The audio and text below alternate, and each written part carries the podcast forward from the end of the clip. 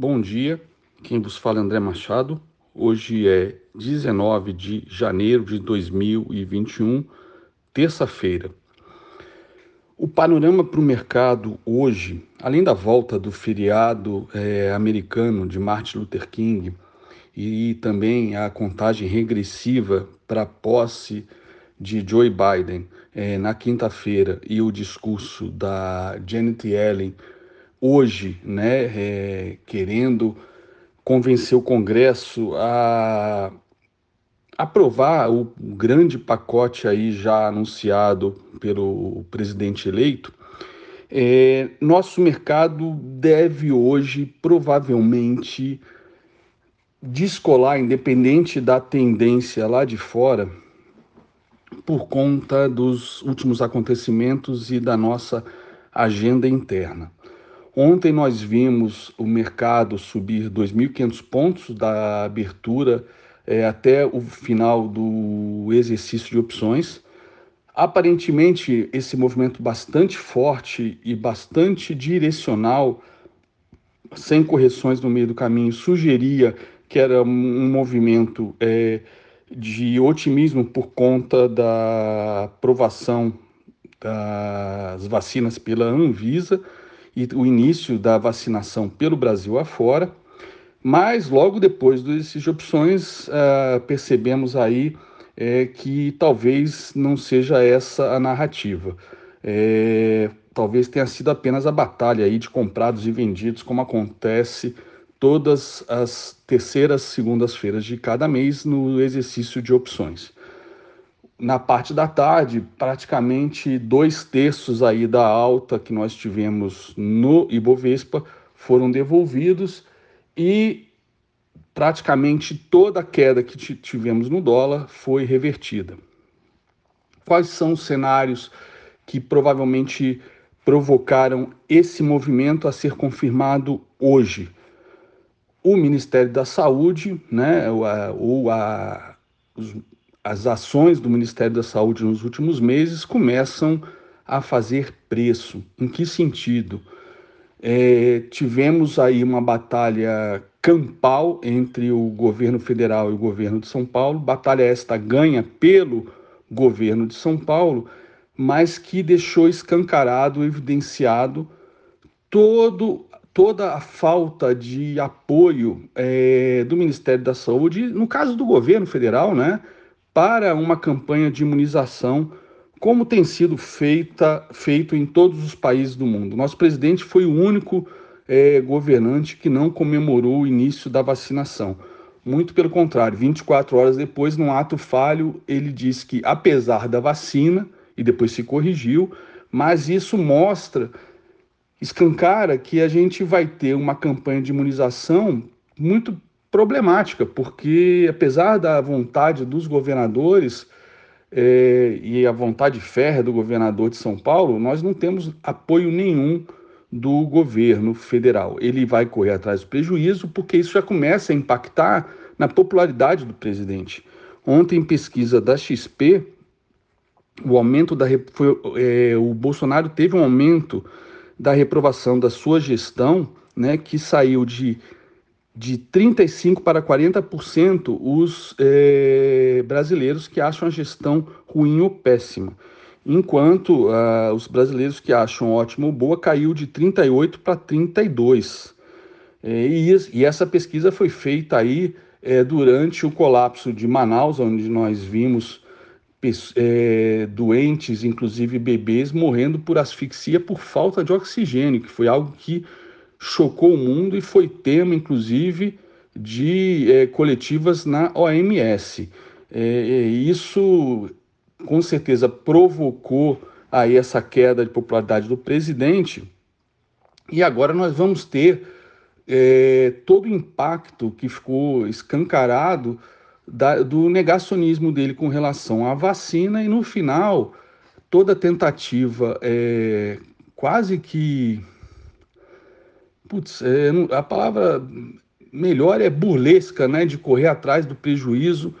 Ontem ficou evidente aí os desencontros e os e o discurso né, é, equivocado, falho, para não dizer mentiroso, do ministro da Saúde negando é, que alguma vez tivesse sido sugerido é, o protocolo aí de cloroquina como tratamento precoce, ele, ele negou isso diante das câmeras e logo, obviamente, foi desmentido com vídeos é, passados, documentos do Ministério da Saúde e até uma live dele com o presidente, onde ele sugeria o tratamento, ele usa essa palavra tratamento é, precoce e não atendimento precoce, como ele tentou ontem é, desconstruir toda a narrativa do governo federal nos últimos meses. É, uma, duas, duas, duas variáveis que vão ficar latentes depois desses dias e que podem fazer preço e preço para baixo é que a primeira é a popularidade do Bolsonaro despencando, como a gente está vendo, pode levar ele, como eu comentei ontem mesmo de manhã, né, após o domingo de, do evento aí do dia D do Dória, é, levar o presidente a atos populistas que ele já vem é, flertando e querendo há algum tempo para se manter é, com a popularidade alta, o único indicador que interessa para o presidente, para garantir a reeleição.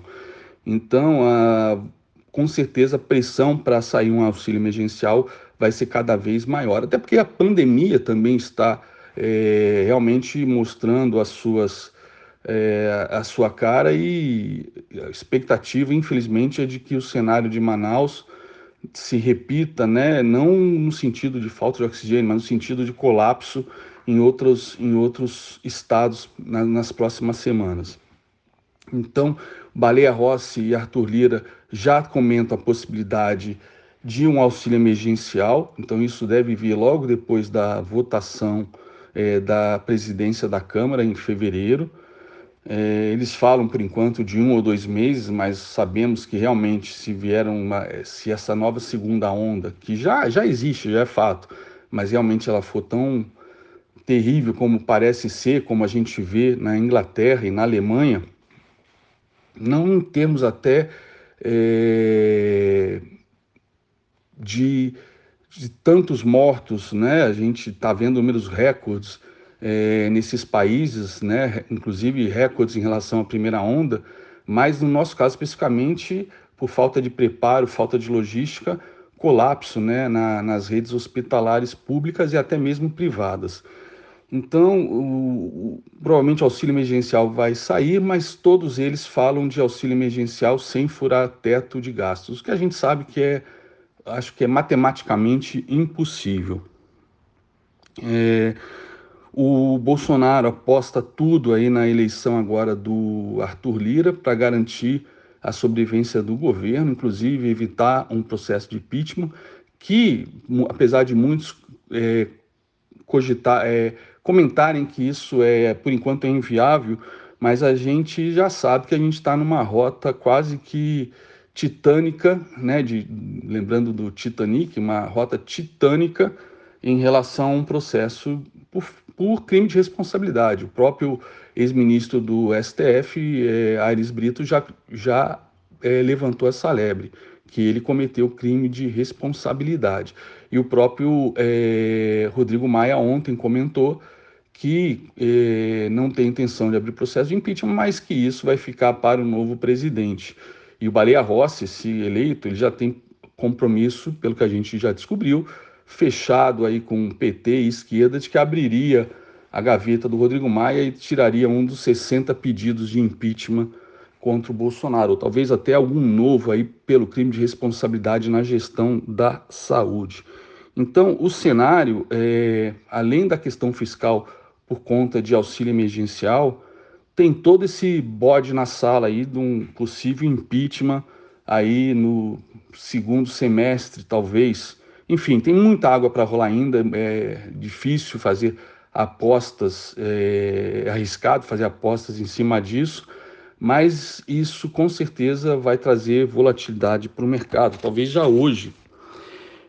É, além disso, nós estamos vendo, né, é, mais alguns é, eventos paralelos a esses é, no, na nossa agenda é, nacional com, que podem também provocar estresse no mercado. Por exemplo, Guedes né, já está articulando, no caso de vitória do Arthur Lira, a volta da CPMF. Seria uma volta com um valor menor, mas a ideia dele é conseguir arrecadar 60 bilhões de reais. E o Bolsonaro, apesar de ter dito que não aumentaria os impostos, já deu sinal verde para uma CPMF de até 0,1%. Então, isso é um tema que também é, pode fazer preço aí no dia de hoje, essa notícia. Temos também a notícia que o André Brandão, do Banco do Brasil, fica, porém, é, o plano aí de demissões voluntárias, o PDV e o fechamento das 112 agências vai ter que ser ajustado. E qualquer é, movimento, qualquer ação dele no Banco do Brasil que possa causar impactos políticos, deverá ser aprovado aí pelo presidente. Então isso mostra a ingerência óbvia que a gente já tinha visto, confirmadíssima aí para hoje. Além disso, temos também hoje entra em vigor o aumento da gasolina é, na Petrobras, mas não há aumento do diesel. Então há uma ingerência também, isso por conta de para evitar uma nova greve dos caminhoneiros. Então essa possibilidade está afastada, mas fica aí a ingerência comprovada, né? É, ontem também é, foi autorizado o aumento da, da tabela do frete, né, para agradar a classe dos caminhoneiros, evitar essa greve.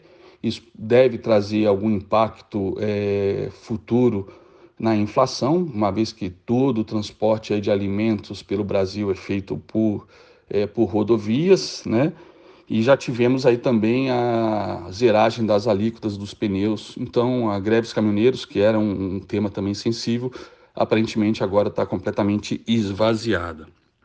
Ontem nós tivemos o IBC BR é, com 0,59%, IBCBR de novembro, acima da mediana de 0,50%, o que foi bem positivo. Porém, é, as medianas para o IBCBR do primeiro trimestre de 2021 é, estão em 0,05, ou seja, praticamente não haveria crescimento do PIB no primeiro trimestre. Então, o cenário é, não é bom e a questão da logística da vacina começa agora também a transparecer. A China só tem vacinados aí 10 milhões de habitantes, de uma população de 1,4 bi é, com, vamos ter dificuldades aí no recebimento dos insumos para fazermos é, mais vacinas. Detalhe, a China, né, que foi a, a, vacina, a vacina que deu start a esse processo de imunização nacional. Ela teve problemas aí, ruídos é, políticos muito feios, diplomáticos, né, muito feios aí com o presidente e seus filhos ao longo do, do último ano e é justamente dela que a gente depende aí boa parte dos insumos. É a mesma coisa a Índia, né, que começou o processo de vacinação neste sábado, dia 16, e por isso vetou o embarque aí de, de vacinas para o Brasil é, antes da sua vacinação começar. Então, estamos com tudo isso atrasado e as doses que foram distribuídas aí pelo Butantan elas é, conseguem é, atender uma, um percentual baixíssimo da população.